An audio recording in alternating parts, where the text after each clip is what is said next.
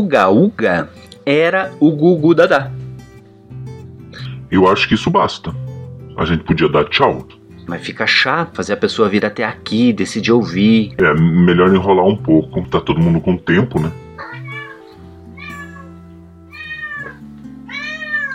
O gato tá, pelo menos. Sabe por que, que eu acho bom continuar? Porque nesse isolamento o podcast tem sido meu Wilson. Sabe aquela bola lá do náufrago? Estamos indo pro quarto episódio e eu achei que agora tava na hora de começar a melhorar. Perder a aura da tosquice, da novidade, do negócio do ah, tô aprendendo, que isso é desculpa pra coisa mal feita. Errar é humano, persistir no erro é burrice, mas errar pela quarta vez, eu nem sei mais o que é. Porra, você só me põe em saia justa. Que fantasia é essa de saia justa? Parou, parou, que a gente precisa começar esse negócio. Bem-vinda, bem-vindo. Estamos no quarto episódio do podcast Mas é Mais. Eu sou o César Tridapali. E eu sou o Razek Lapadirt. A gente já se apresentou no episódio 3 e você pode saber mais no Linktree barra César Tree, escrito em algum lugar por aqui.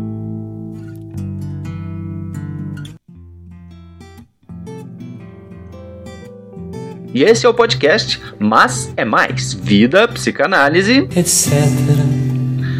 Tanto etc. E a gente aqui falando de um muro. Mas é, vai ser sobre o muro de novo. Esse é o próximo, depois eu vou mudar. Eu comecei lá no episódio 2, você lembra? Falei da tela Os Embaixadores, do Holbein, E depois fiquei fixado na ideia de olhar um muro pichado, escrito, garatujado, arabescado. rabiscado. Garabulhado, garavunhado, gatafunhado. Você ouviu? Ouvi. Já tinha aparecido da outra vez? E existe garabulhado, garavunhado, gatafunhado? Vou saber. Vamos começar? Vamos começar. Eu não tive, você também não, Razek. Não, eu também não. É, eu não tive a sorte de ter presenciado o início da vida humana. Eu digo sorte se eu pudesse estar lá transportado e protegido por uma máquina do tempo. Ah, Se fosse pra viver naquela época, você começaria dizendo, Eu tive a sorte de não ter tido esse azar. A vida era mais dura naquela época. mesmo sem pandemia? Hum, acho que sim. Volta e meia penso na humanidade pré-histórica assustada com trovão, relâmpago, se abrigando nas cavernas. Cavernas, um atavismo para proteção uterina. Desde lá a gente se abriga em caverna. A diferença é que agora tem Wi-Fi e frete grátis. Lá a gente ficava testando hipóteses sobre como conseguir alimento, engatinhando na direção do que só muito mais tarde a gente vai poder chamar de civilização. Esta mesma que nos acolhe, Diverte, oprime, E mata. tudo ao mesmo tempo. Mulheres e homens primitivos, já bípedes, já sapiens. eram atravessados pelo real. Você consegue imaginar o real como isso tudo que acontece, mas sem que a gente pudesse descrever. É, nomear. Vestir com palavra para tentar apreender. Sim, isso. Eles viviam atravessados pelo real e buscavam então um jeito de nomeá-lo. Para quê? Para apreendê-lo, prendê-lo para ser dominado, O real ser dominado. para que ele não fugisse, não escapasse. Evoluíram sem manual de instrução. A voz da cultura ainda era um sussurro mal esboçado. Por isso, entre outras coisas, reproduziram recriando. Ó, que formulação bacana! Reproduziram recriando o mundo como realidade. Representação. e desejo na forma do que? De pinturas, por exemplo, no fundo de uma caverna. Também vão criar bem mais tarde mitos explicativos que vão dar alguma inteligibilidade aos enigmas, sob pena de serem devorados por eles. O mundo como esfinge. Pô, como é que eu vim parar aqui? Só pode que alguma força maior. E daí a religião já exibia seus rudimentos. A religião, a filosofia, a arte e a ciência. Acho que são elas as grandes tentativas de dar forma ao real, não? Mas se esse podcast é também sobre psicanálise, em qual desses quatro grandes discursos, religião, filosofia, arte e a ciência, ela se enquadraria? Parece que ela se insinua em todas. A arte também. E a ciência é idem. A religião. Ponta solta. Sinal de GPS perdido, por favor, faça o retorno.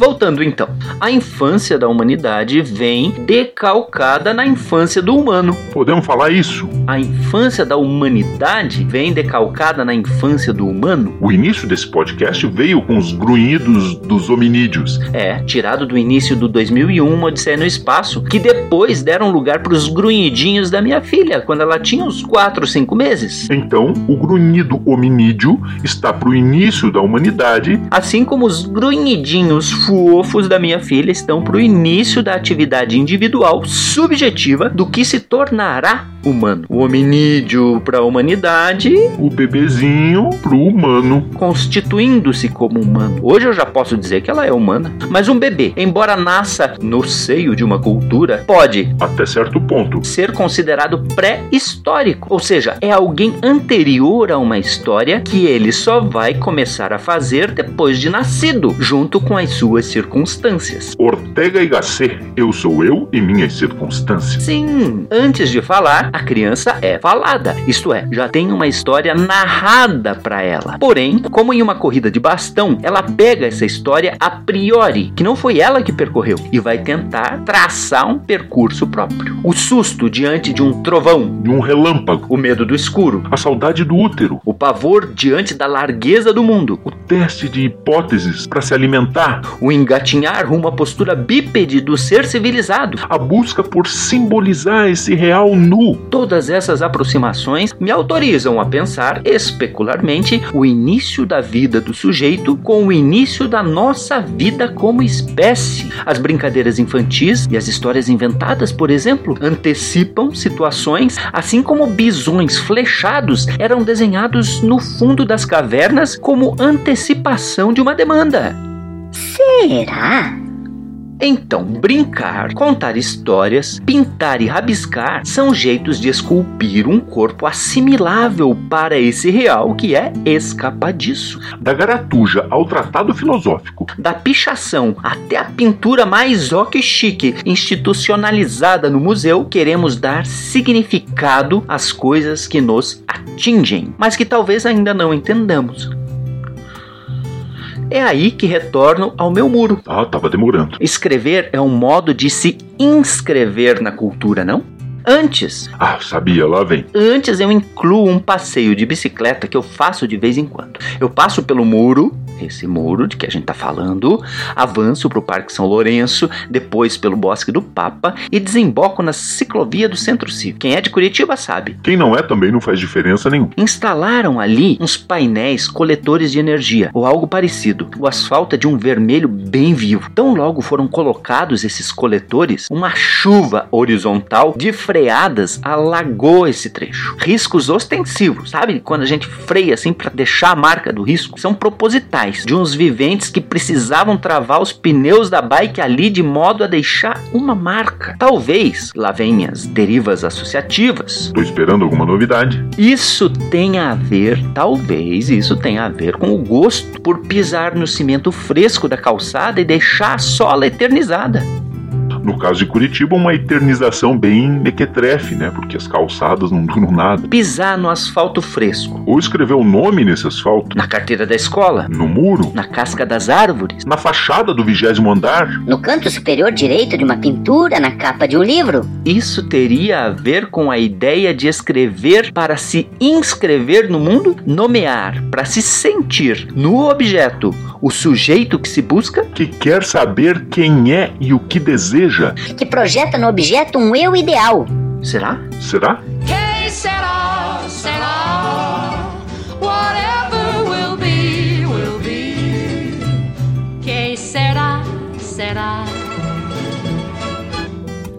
É preciso se diferenciar do outro e do grande outro que dita as leis. É preciso criar uma divisão Delimitar uma fronteira. sem deixar de ser poroso a experiência da alteridade. Isso, desenhar na caverna ou pichar o muro E mais tudo aquilo que a gente já falou é materializar a existência simbólica, é gravar uma vontade barra desejo que não são a mesma coisa, né? Seja a vontade de matar a fome do corpo, Corpo, corpo. o bisão flechado no fundo da caverna, lá desenhado, seja o desejo de matar a fome de um nome. ambos insaciáveis, apenas momentaneamente satisfeitos. Lembrei daquele, a gente não quer só comida, a gente quer comida, diversão e arte, a gente não quer só comida, a gente quer saída para qualquer parte. Porque a gente quer ser indivíduo, mas também pertencer a algo maior, pois nossa identidade só se dá em relação ao que está fora de nós. É um fora meio dentro, nem que seja uma relação de contraste, né? ou, ou de assimilação, ou de negação. É isso que forma o nosso dentro. E é isso que o Mário de Andrade diz quando afirma: Eu sou 300, sou 350. É, e o Rambo vem com aquela do eu é um outro.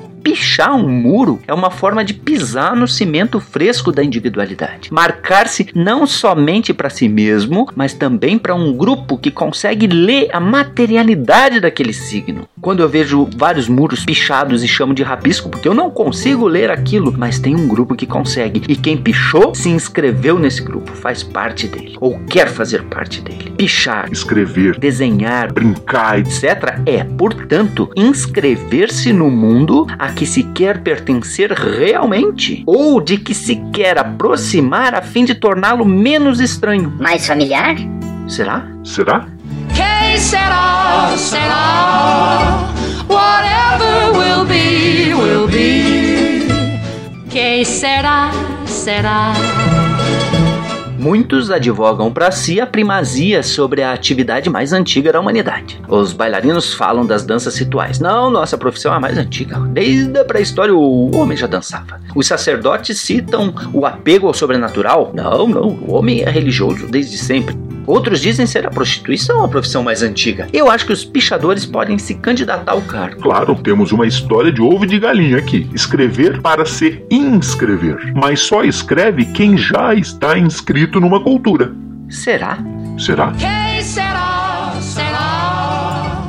Whatever will will be, be, will be. Que será, será. A minha pergunta é reiterada. Deixar marcas nas cavernas tem a ver com as pichações nos muros? A infância da humanidade, tentando simbolizar o real que a atravessa e sobre a qual pouco ou nada se sabe, é revivida de alguma forma na infância do indivíduo. Porém, já que as pichações em muros não parecem ter sido feitas por bebês, a lógica se estende a jovens e adultos que, mesmo após a infância, continuam reafirmando sua inscrição gregária de pertencimento a um grupo. Aliás, esse texto aqui, esse podcast aqui, não é uma tentativa tua de inscrição numa cultura? Será? Será? Que será, será. Whatever will be, will be. Que será, será. A gente tenta, mas nem sempre consegue simbolizar as estranhezas desse real que atravessa a gente. Também a civilização, supostamente mais avançada, tem a pré-história dentro de si, primitiva, violenta, desejosa de miragens sempre escorregadias e que vai tentando nomear. Para dar uma pitada erudita a essa nossa divagação, eu devo dizer que a convergência traçada aqui entre a infância da humanidade e a infância do indivíduo encontra ressonância num livro bem famoso, O Mal-Estar na Civilização, do Freud. É com ele que, contraditoriamente, a gente pode concluir abrindo para mais questões. Vai lá, Razek. Diz Freud. A meu ver, a questão decisiva para a espécie humana é saber se e em que medida a sua evolução cultural poderá controlar as perturbações trazidas à vida em comum pelos instintos humanos de agressão e autodestruição.